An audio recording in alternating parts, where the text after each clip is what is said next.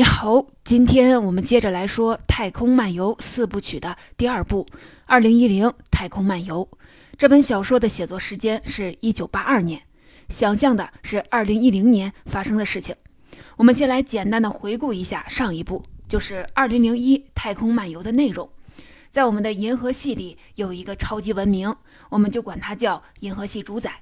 它就像银河系的家长一样，在银河系的各个地方里复制生命。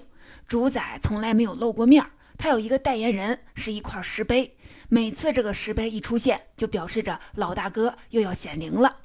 在上一部《二零零一太空漫游》里，这部石碑一共出现过三次。第一次是在二百五十万年前，石碑朝一些原始人发出了一道射线，把这些原始人变成了智人。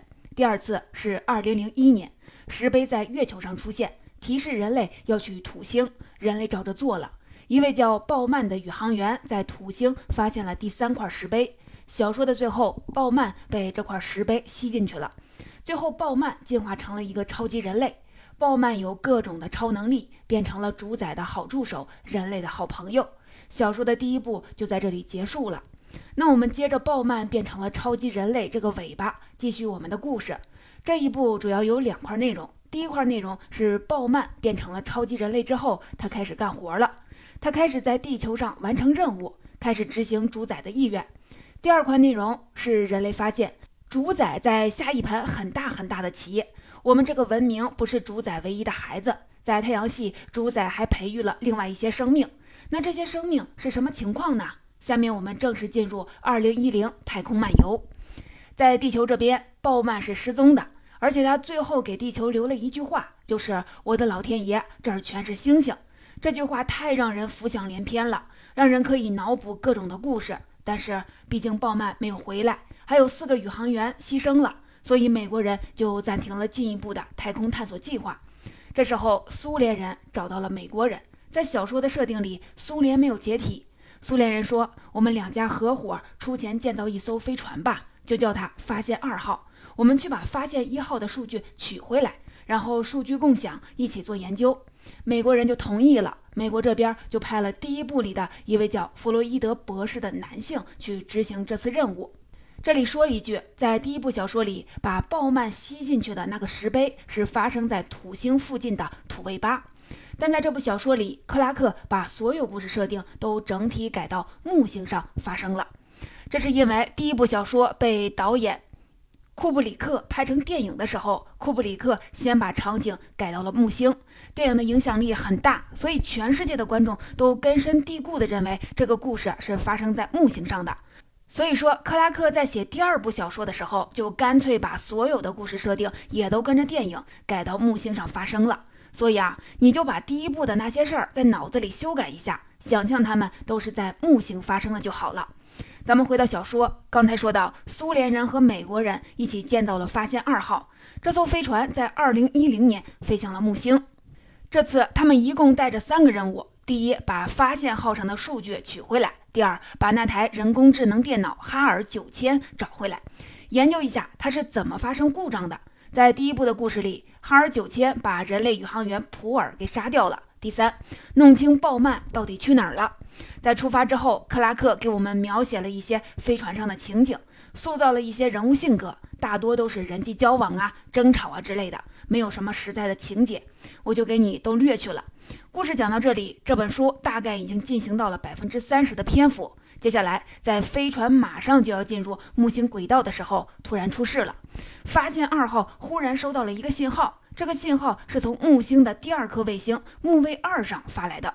信号播放出来之后，竟然是一个中国人的声音。这个中国人说的是英语，内容是这样的：“我是中国人张博士，我现在在木星的卫星木卫二上。我们的飞船钱学森号三个小时前遭到了木卫二上神秘生物的攻击，我的飞船毁灭了，我是唯一的幸存者。”听完之后，苏联人和美国人都傻了，说：“我们两国合伙，好不容易造出了发现二号。”中国人的技术怎么那么厉害呢？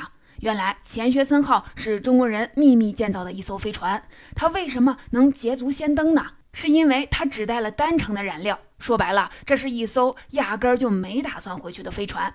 中国人的计划是抢先拿到发现号的数据，然后通过无线电发送回地球，但代价是飞船上的人都要为科学献身。而钱学森号是中途到木卫二上去补充水源的，可没想到在木卫二上遇到了奇怪的生物，飞船就被这种生物袭击毁掉了。看到这儿，你可能会觉得有点不舒服，感觉作者的意思是我们中国人根本不在乎宇航员的生命似的。来解释一下，首先，毕竟这部小说是在一九八二年写的，确实有一定的局限性。其次呢，写小说嘛，就得营造特殊事件和英雄出来。在接下来的情节里，作者话里话外都是把中国人当英雄对待的。在西方人看来，中日韩这三个东亚国家是比较讲究集体主义的。很多时候，西方人是用赞扬的态度看待东亚国家的集体主义的。下面，我们就来看看克拉克笔下的这位张博士是怎么被塑造成一个英雄人物的。张博士通过无线电向发现二号讲述了自己的经历。钱学森号把飞船停在木卫二表面，开始从冰下补充水源。我们知道，木卫二表面是一层冰，冰层下是有液态水的。可能是飞船抽水的声音打扰了水下的生物吧。总之啊，冰层突然就裂开了，从里面爬出一种巨大的黑色的动物，样子有点像一丛会爬的水草。这只动物就把钱学森号整个给包起来了，就像章鱼勒住了一个东西一样。这个动物的劲儿很大，钱学森号咔嚓一下就裂了。木卫二的表面是零下一百六十摄氏度的低温环境，而且几乎是真空环境。所以飞船一裂开，船员马上全部牺牲了，只有张博士抓紧时间穿上了宇航服才活了下来。但他自己知道肯定是回不去了，这次来本来也就没打算回去，所以张博士表现得非常平静，他就利用人生的最后的这段时间，好好观察了一下这个物种，这是一个非常具备科学精神的举动。张博士说，这是一种介乎动物和植物之间的生物，行动很缓慢，但劲儿很大。这个生物在把钱学森号捆得严严实实之后，从它黑色的肢体上长出来一个大包，有人的脑袋那么大，看着呀像花骨朵。然后突然扑的一下，花骨朵就打开了，从里面掉出来一个活的东西，可能是这个生物的后代。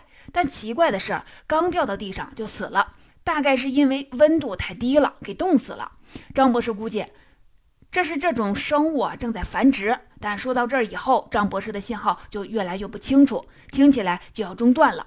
最后，张博士提出了两个请求，让人肃然起敬。第一个是希望以后人类再到木卫二的时候，能把钱学森号飞船的残骸和自己同事的遗体运回地球安葬。第二个是希望能用自己的名字来给这种奇怪的生物命名。刚说完这些，张博士的信号就彻底中断了。发现二号里的人都沉默了。钱学森号里的宇航员成为了第一批为了探索木卫二而牺牲的人类。小说讲到这里，大概用了百分之五十的篇幅。我们看到，小说涉及到了木卫二，这是在接下来的情节中非常重要的一颗卫星，围绕着它开展了大量的情节。为了让你对这个卫星有一个基本的概念，我们稍微的从小说里跳出来说一下，给你系统的补充一些木卫二的真实的信息。我们来看看木卫二上有没有可能出现生命呢？首先，木星的卫星很多，有六十多颗。在木星的所有卫星里，最出名的可能就是这个木卫二了。现在科学界基本认定，如果人类能在地球之外发现生命，那排名第一的就是这个木卫二。所以小说的设定很符合我们目前的科学认知。为什么这么说呢？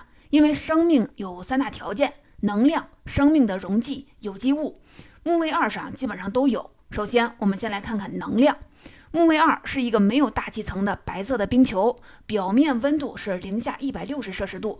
在这层十到三十公分厚的冰层下面，是一个一百公里左右深的海洋，这个深度是地球海洋最深处的十倍。木卫二上的总体的水量是地球水量的两倍。这里为什么会有水呢？因为木卫二有一颗温暖的核心，是这个温暖的核心在给冰下的海洋加热。这是前两个条件，生命的溶剂，水有了，能量也有了。我们接下来看有机物。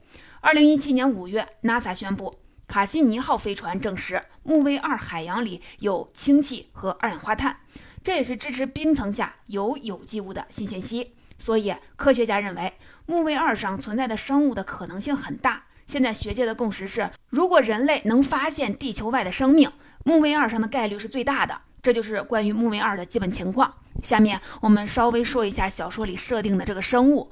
小说里写的这个生物是一种会出现在木卫二表面的生物。其实啊，这个稍微啊有一点不合理。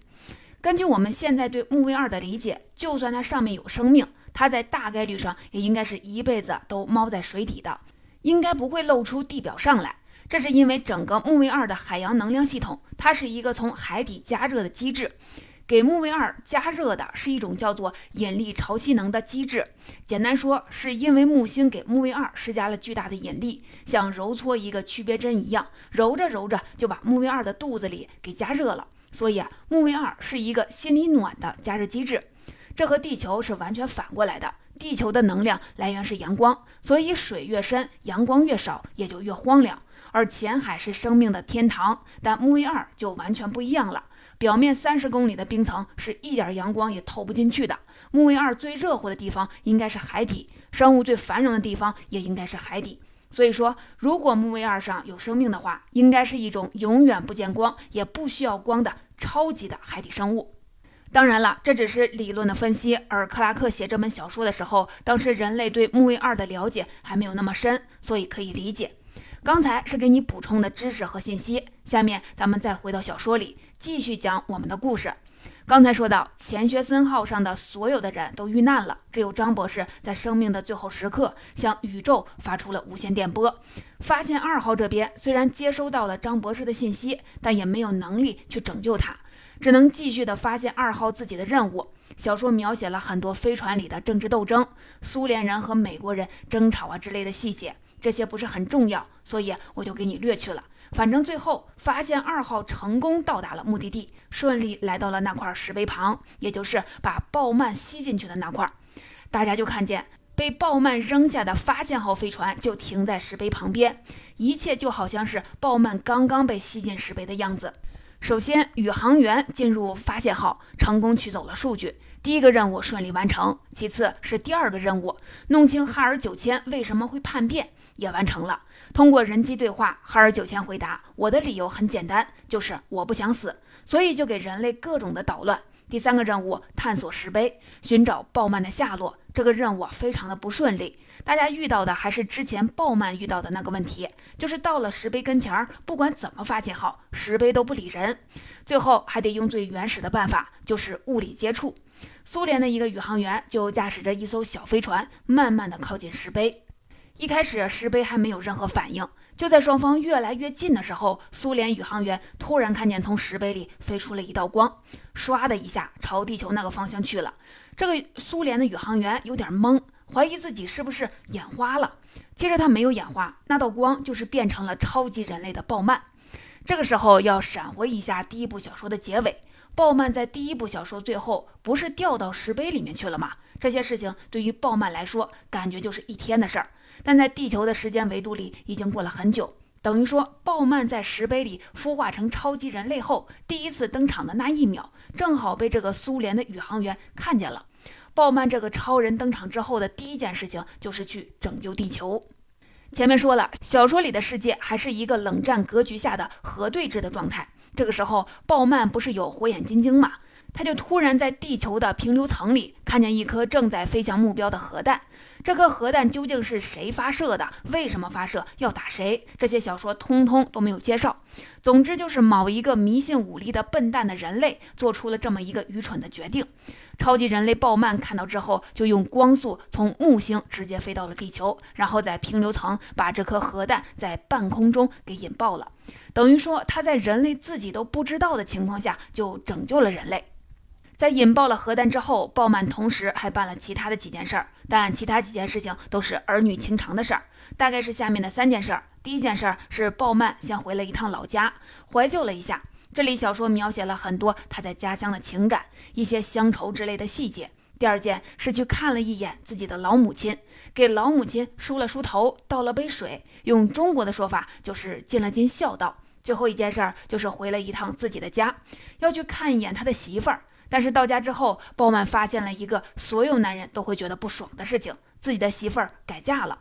当时鲍曼的媳妇儿正在看电视，突然电视画面里就出现了鲍曼的大头，上来的第一句话就是说：“你改嫁了。”他媳妇儿也吓坏了，就支支吾吾的回答。鲍曼就直接问了一个非常尖锐的问题：“我们的孩子是我亲生的吗？”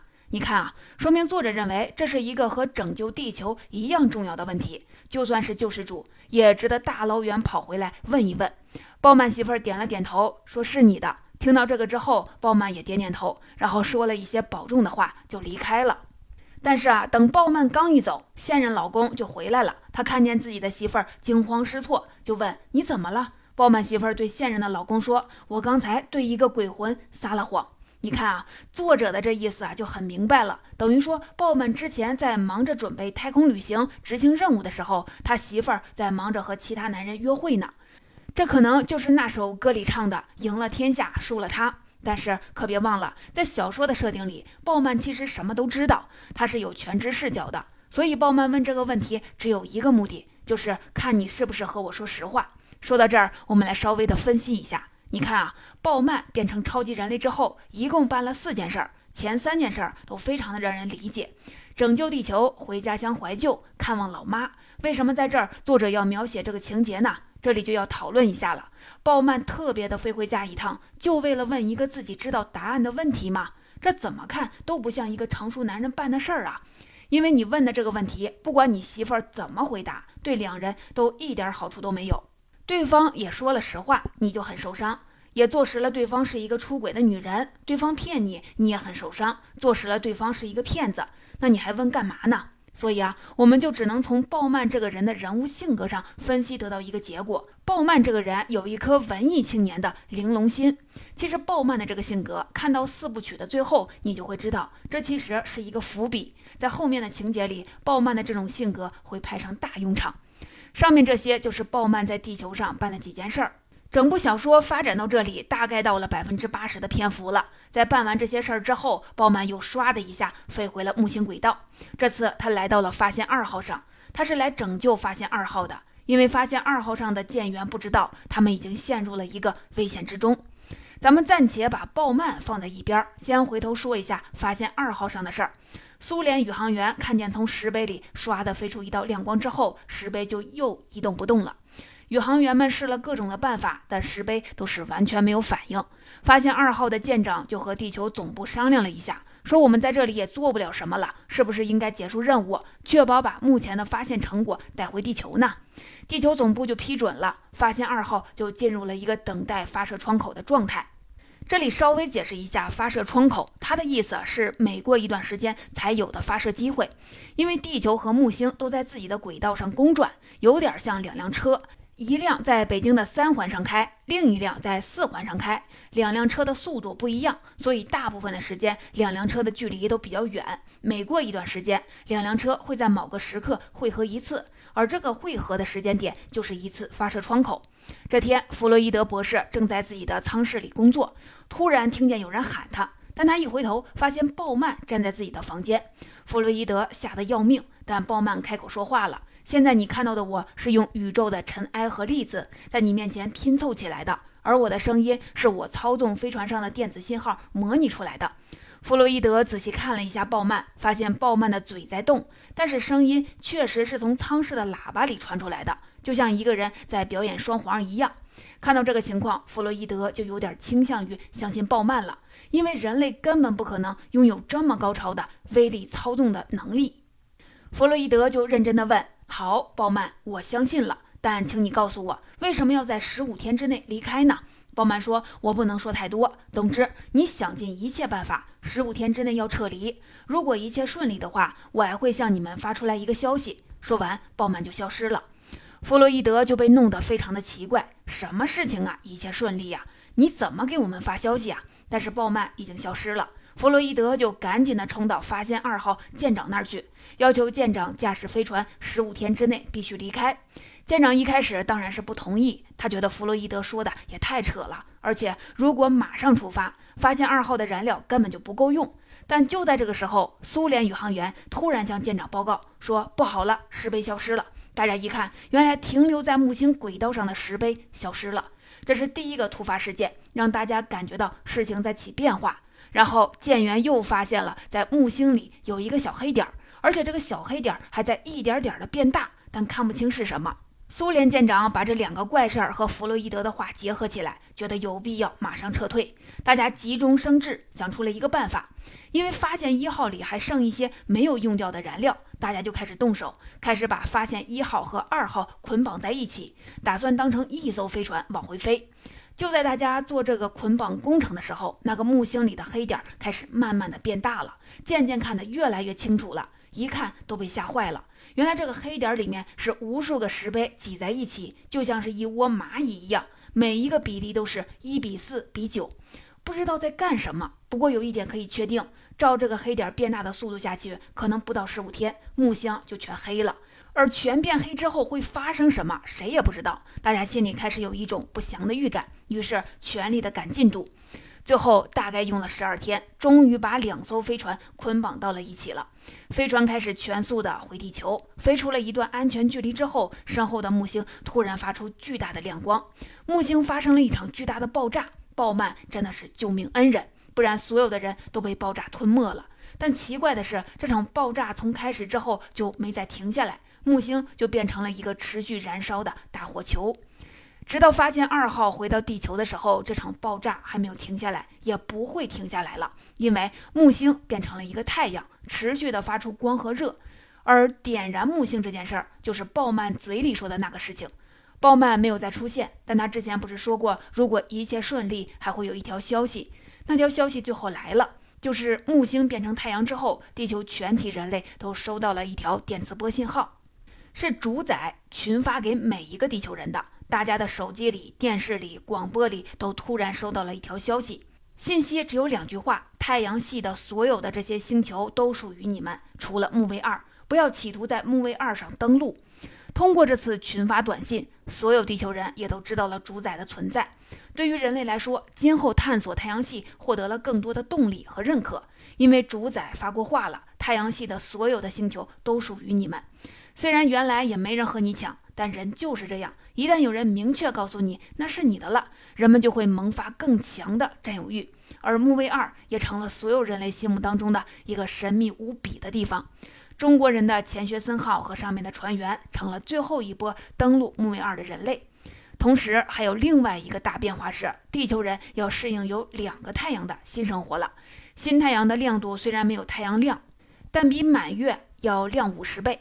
地球从此。就再也没有黑夜了，很多夜晚做的事情都不能做了。有的职业觉得这很好，比如说警察，还有一些从事户外工作的人。但也有一些人不开心，比如说坏人，还有天文学家。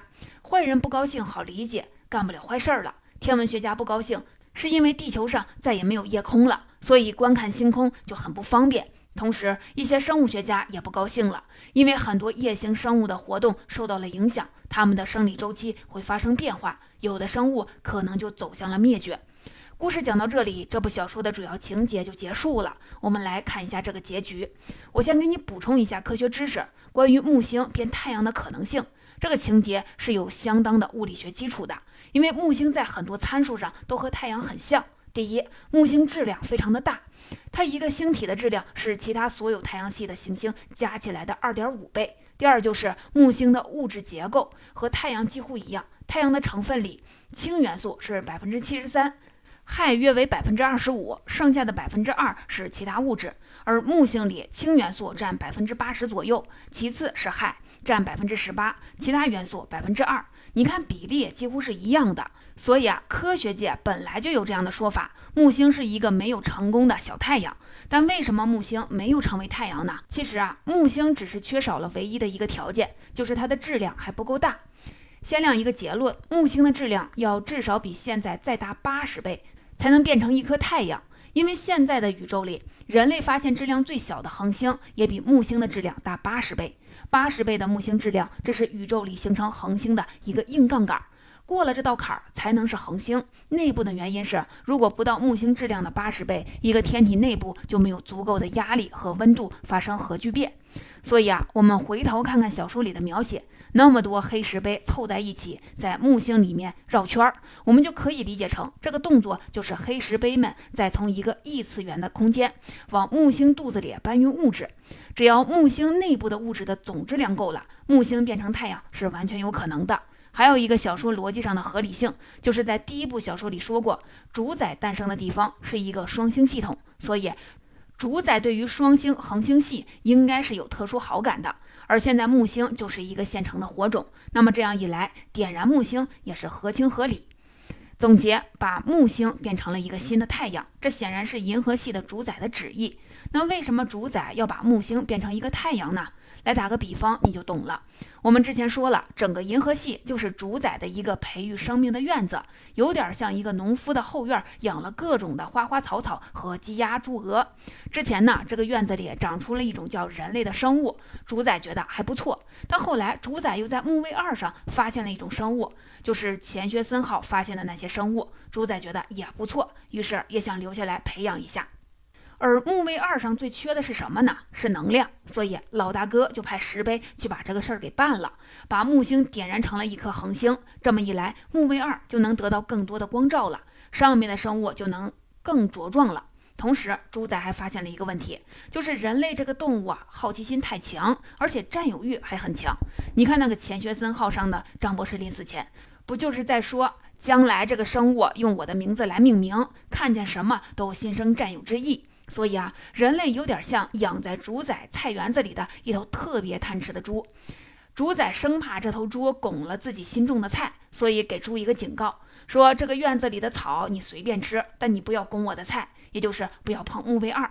而鲍曼呢，作为助手，所有这些计划可能都是他来主抓落实的。前面我们分析了。